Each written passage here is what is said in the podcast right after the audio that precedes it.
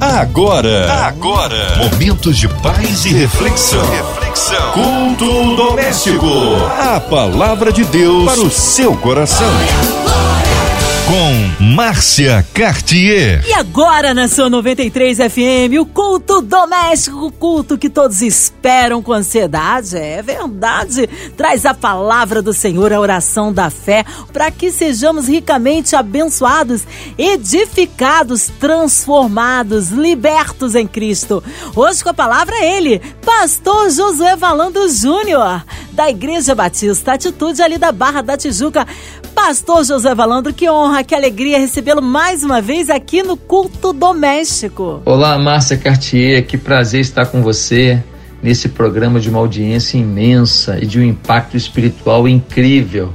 Que prazer estar aqui mais uma vez. Eu sou o pastor Josué Valandro, da Igreja Batista Atitude e hoje vou poder compartilhar um pouco da palavra de Deus com vocês. Um abraço aí, alô todos da Igreja Batista Atitude da Barra da Tijuca, prestigiando nosso pastor Josué Valandro e a todos nós da 93 FM. Hoje a palavra no Novo Testamento, é isso, pastor Josué? Peço que vocês abram no texto bíblico de nossa reflexão, 2 Pedro 1, do verso 16 ao 21. A palavra de Deus para o seu coração. Leamos o texto. 2 Pedro 1, do verso 16 ao 21. Diz assim: Porque não vos demos a conhecer o poder e a vinda de nosso Senhor Jesus Cristo, seguindo fábulas engenhosamente inventadas, mas nós mesmos fomos testemunhas oculares da Sua Majestade, pois ele recebeu da parte de Deus Pai honra e glória, quando pela glória excelsa lhe foi enviada a seguinte voz: Este é o meu filho amado, em quem me comprazo. Ora, esta voz vinda do céu, nós a ouvimos quando estávamos com ele no Monte Santo. Temos assim tanto mais confirmada a palavra profética, e fazeis bem em atendê-la, como a uma candeia que brilha em lugar tenebroso, até que o dia clareie e a estrela da alva nasça em vosso coração.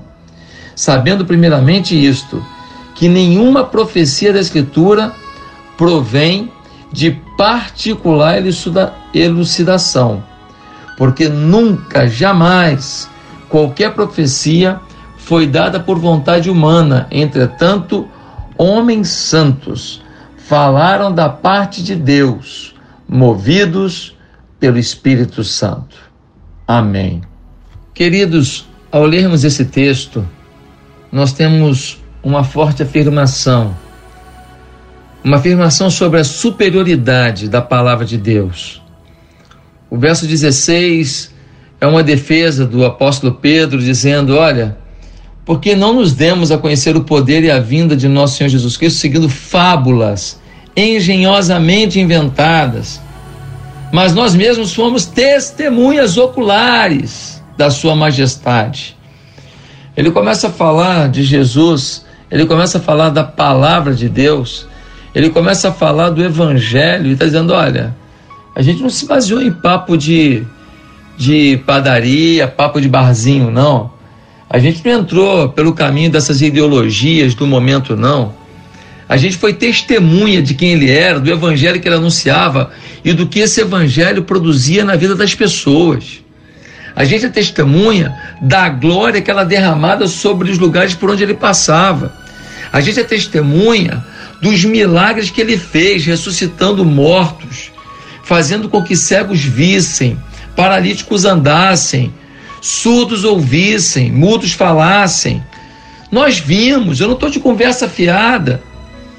Eu soube de uma história um dia desse, de uma senhora que ela já tinha seus setenta e tantos anos. E aí uma jovenzinha universitária virou para ela e disse assim, quando a senhora estava falando sobre a política, né? A senhora não sabe história não? A senhora não estudou não? E aí aquela senhora disse: "Minha filha, eu não estudei, não, eu, eu vivi a história. Não foi o seu professor é, drogado que me contou, não. Então, de alguma maneira, aquela senhora estava dizendo para aquela jovem: Você está acreditando em fábulas, em histórias. Você que não está estudando a história, mas eu vivi a história. Eu sei na pele o resultado dessas ideologias que você está me apresentando. Eu sei na pele o quanto é perigoso acreditar no que você está acreditando. Queridos, o apóstolo Paulo vai continuar dizendo que Deus honrou o próprio Senhor Jesus quando ele disse: Esse é meu filho amado, em quem me comprazo. Veio uma voz do céu dizendo isso. O batismo de Jesus foi uma confirmação de quem ele era.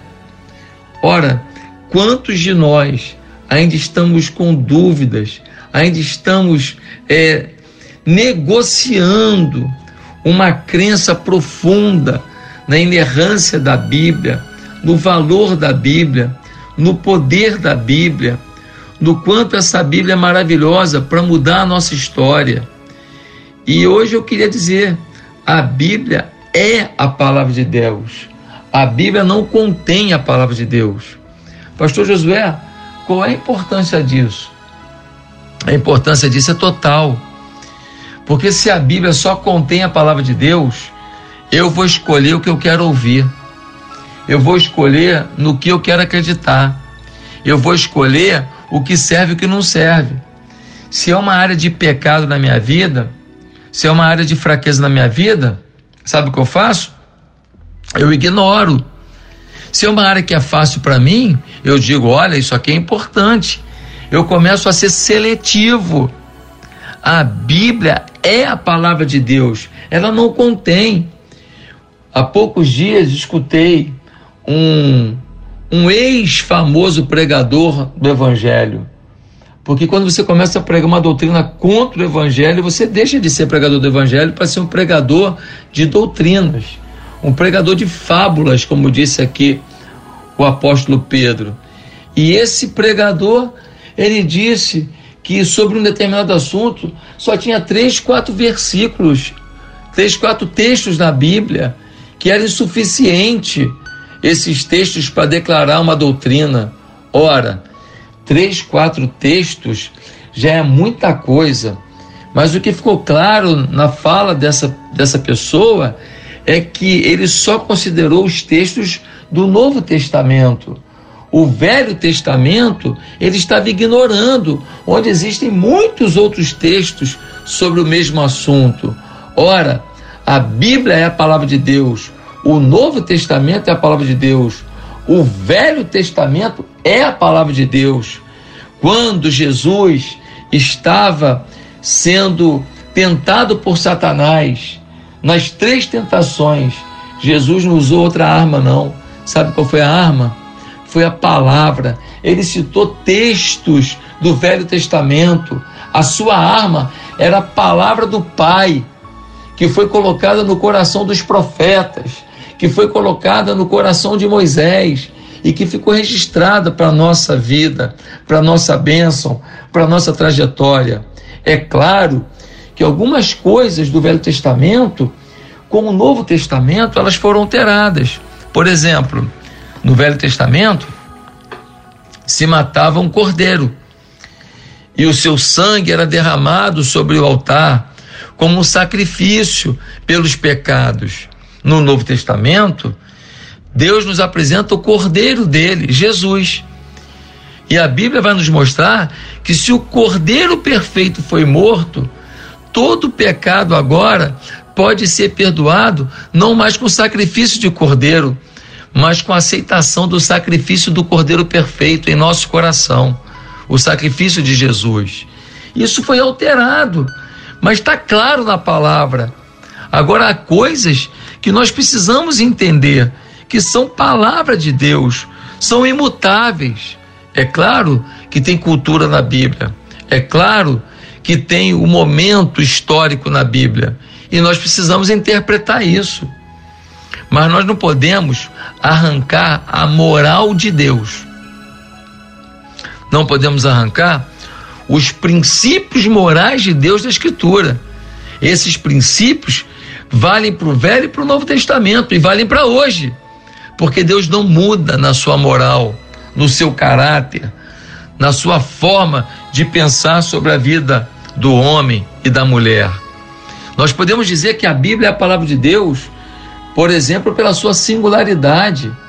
São 66 livros coesos, são 1.500 anos do primeiro até o último livro de tempo de escritura.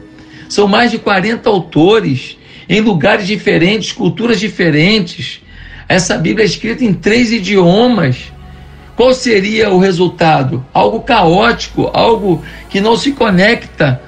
Mas quando você olha para a Bíblia, você vê que, mesmo falando de assuntos tão complexos como o homem, o pecado, Satanás, Israel, igreja, salvação, fé, Deus, sexo, família, ciência, trabalho, mesmo falando de tantas coisas polêmicas, a Bíblia tem realmente uma coesão.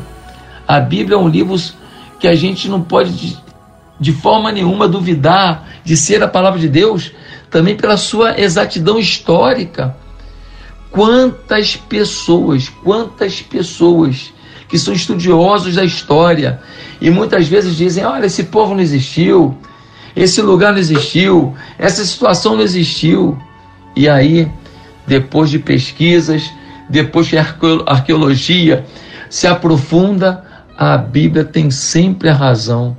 A Bíblia está sempre no caminho correto. É meticulosa a afirmação bíblica sobre vários pontos históricos.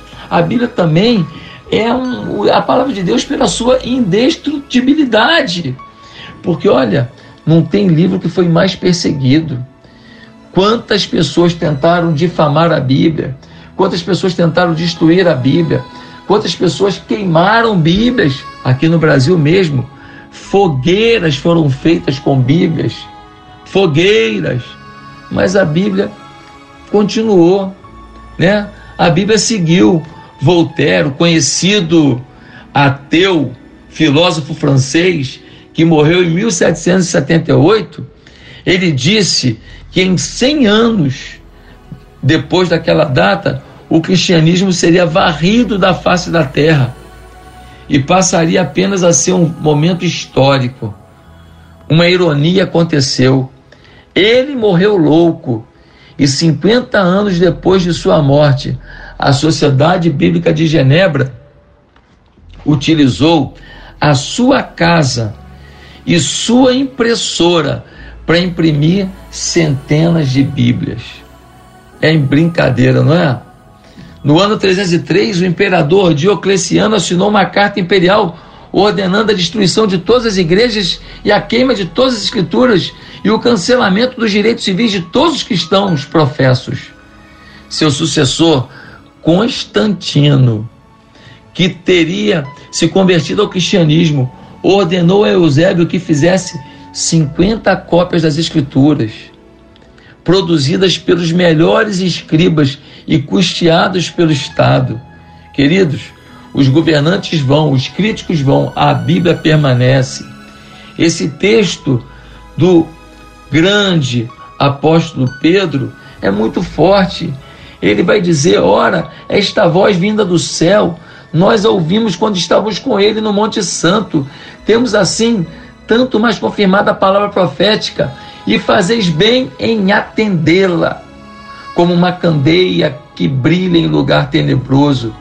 O que Pedro está dizendo é: olha, essa palavra, essa escritura, esse evangelho é uma candeia que brilha, ainda que o mundo esteja num caos, ainda que todo mundo esteja proferindo maldições através de ideologias eu quero deixar claro: a Bíblia tem poder, a Bíblia é a palavra de Deus, a Bíblia muda o mundo. Essa escritura, ele diz, não foi produzida por uma elucidação particular, porque nunca jamais qualquer profecia foi dada por vontade humana. Entretanto, os homens santos, olha o que ele diz, falaram da parte de Deus, movidos pelo Espírito Santo. Querido, quando você for tentado a não crer nas Escrituras, não crer na palavra de Deus, eu tenho um desafio para você. Coloca um áudio da Bíblia. Pega lá o livro de Colossenses. Pega o livro de Tessalonicenses. Bota o áudio e fica ouvindo, quieto, calado. Eu fiz isso ontem aqui.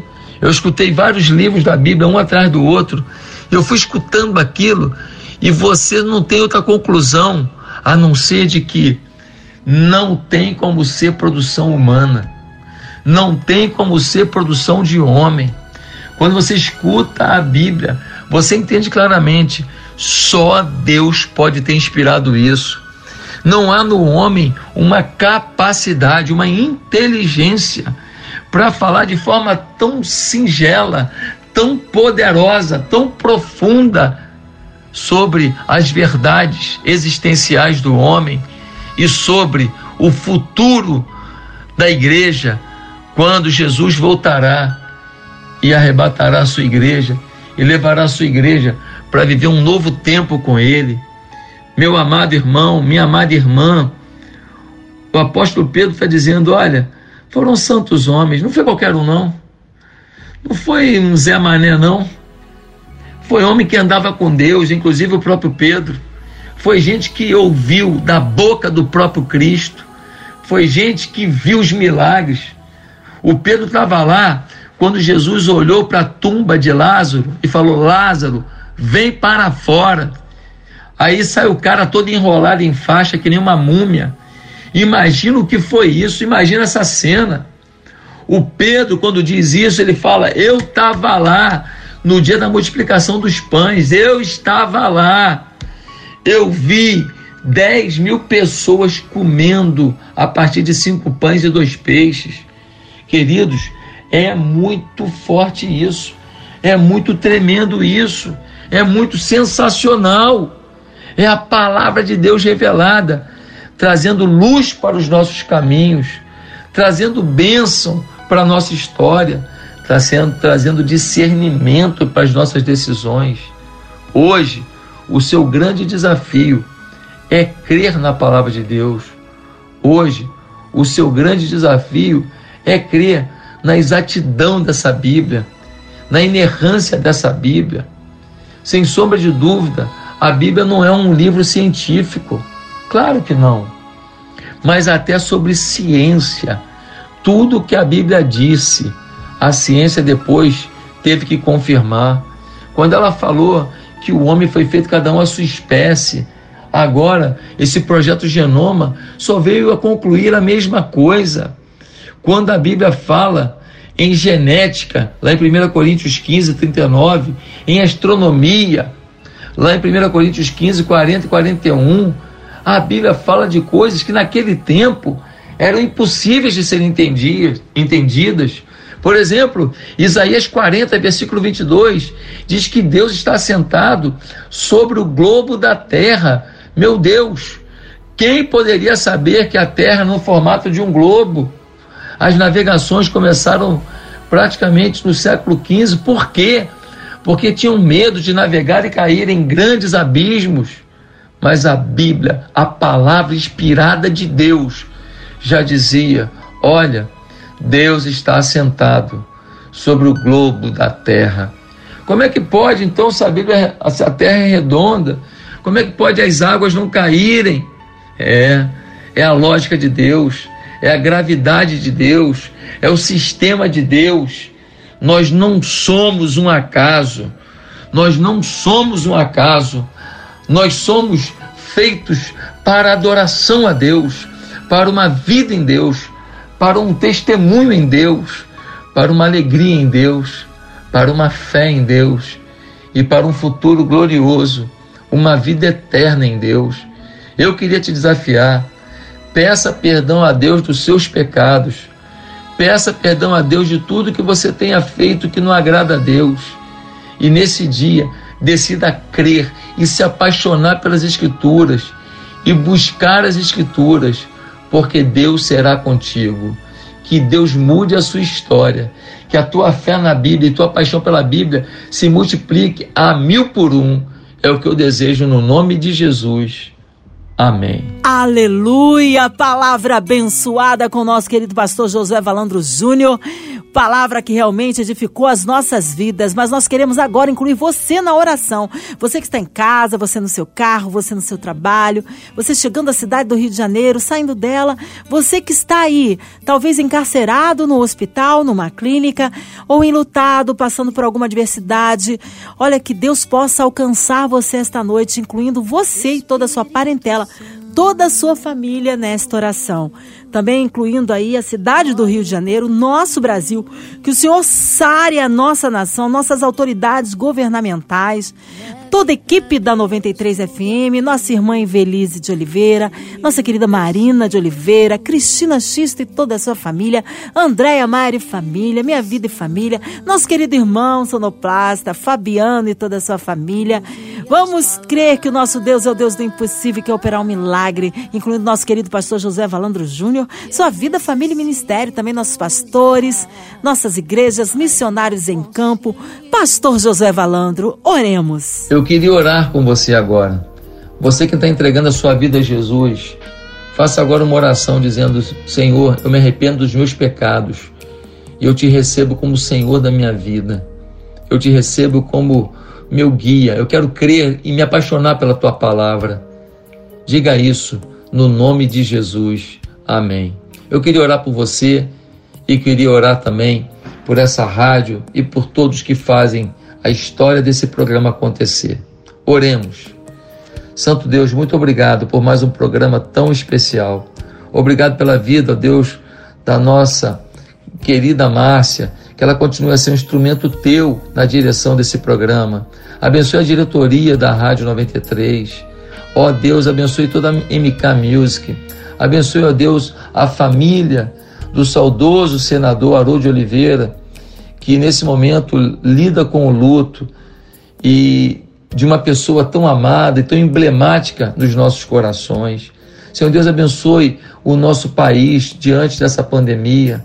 Senhor Deus, quebra a maldição desse vírus sobre o nosso país. Abençoa os enfermos, traz cura sobre todos os enfermos que oram comigo agora. Blinda os profissionais de saúde de adquirirem, ó Deus, essa mazela que eles tenham resistência e que em breve tenhamos uma solução completa contra o coronavírus. Abençoe, ó Deus, todas as famílias que choram, a perda dos seus entes queridos, muitos deles fruto do Covid. Em nome de Jesus, declaramos a vitória e te pedimos que esse programa de hoje seja um marco histórico na vida de cada pessoa que está ouvindo esse programa. Que todos sejam impactados pela tua mão. É no nome de Cristo Jesus que oramos. Amém. Aleluia! Glórias a Deus! Vai dando glória, meu irmão. Recebe sua vitória. Deus é tremendo, Ele é fiel para operar o impossível e inimaginável em nossas vidas, na vida daquele que crê. Pastor José Valandro Júnior, que alegria recebê-lo mais uma vez. Que honra, querido pastor.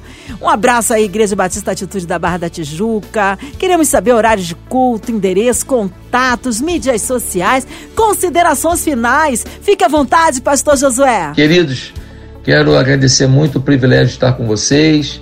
Eu, pastor Josué Valão de Oliveira Júnior, pastor da Igreja Batista Atitude, convido você a estar nos nossos cultos, domingo 9, 11 e 19 horas, ali na Barra da Tijuca, e nas outras unidades, das outras igrejas filhas, temos horário, outros horários, você pode consultar no nosso site www.ibatitude.com.br ibatitude.com.br se você não me segue nas redes sociais, você pode me seguir a partir de hoje. Arroba Josué Valandro JR. Josué Valandro JR. Me segue lá, estaremos juntos. Se você quiser fazer seus pedidos de oração, você pode fazer também no Instagram da igreja, IBAtitude, arroba IBAtitude. E nós vamos estar orando pela sua vida. Que Deus abençoe a todos, que tenhamos uma vitória sobre essa pandemia e que esse programa maravilhoso continue abençoando milhares e milhares de pessoas para a honra e glória do nosso Deus. Um beijo, Márcia, um beijo pessoal, Fique com Deus. Amém. Obrigado, carinho, e disponibilidade, pastor Josué Valandro Júnior, que seja breve seu retorno aqui no culto doméstico. Um abraço a todos da Batista Atitude Alô Barra da Tijuca. E você, ouvinte amado, continue por aqui. Tem mais palavra de vida para o seu coração. É, vamos juntos, ó. Você também pode ouvir em podcast nas plataformas digitais. Ouça e compartilhe. Você ouviu? Você ouviu? Momentos de paz e reflexão. reflexão. Culto doméstico. A palavra de Deus para o seu coração.